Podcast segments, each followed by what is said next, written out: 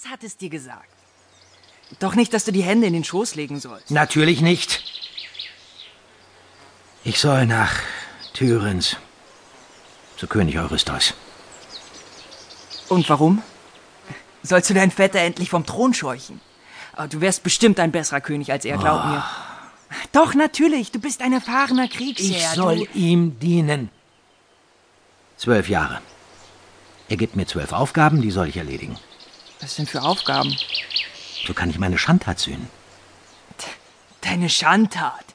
Jeder weiß doch, dass Hera hinter deinem Anfall steckte. Nur deshalb hast du deine, also deine Familie. Ich warne dich. Herkules drohte Iolaos mit der Faust.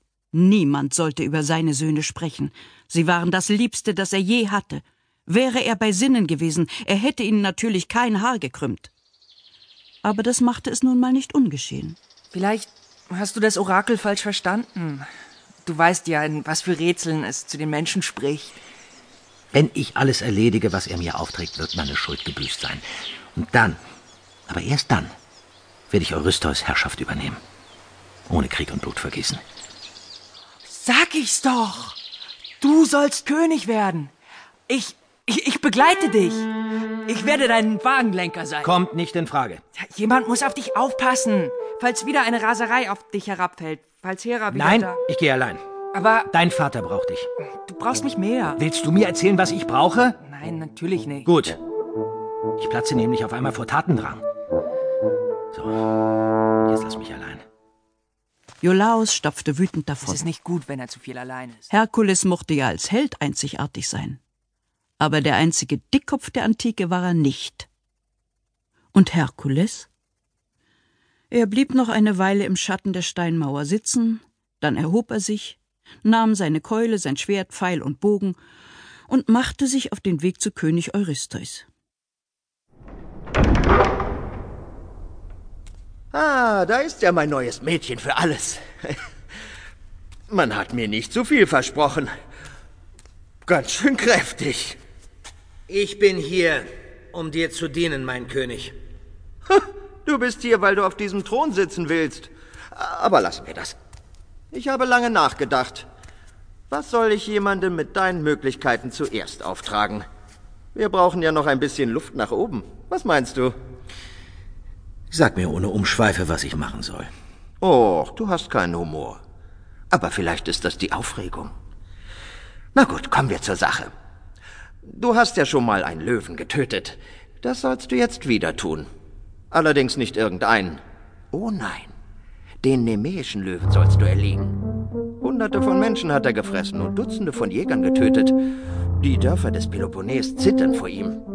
Pfeile prallen von seinem Fell ab. Die Speere, die ihn treffen, fallen zu Boden, ohne ihn zu verletzen. Auch mit einem Schwert kann man ihm nichts antun. Man sagt, das Fell dieses Löwen ist aus Granit. Aber dir wird schon etwas einfallen. Also, befreie die Dörfer des Peloponnes von diesem Ungeheuer. Das ist deine erste Aufgabe.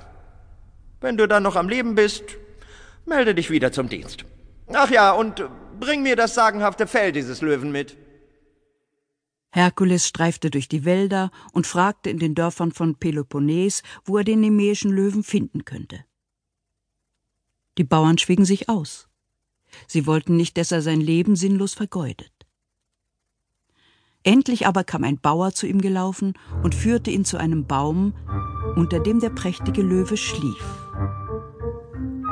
Herkules stürzte sich mit bloßen Händen auf ihn.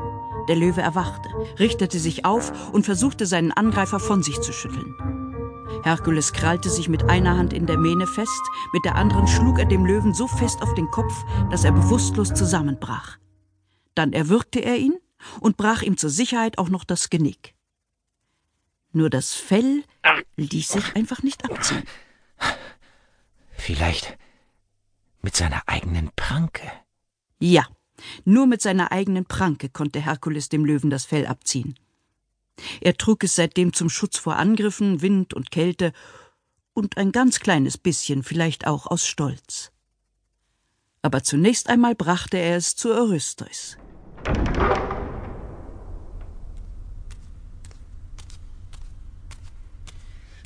Mein König und welch besondere Ehre, Prinzessin Admete,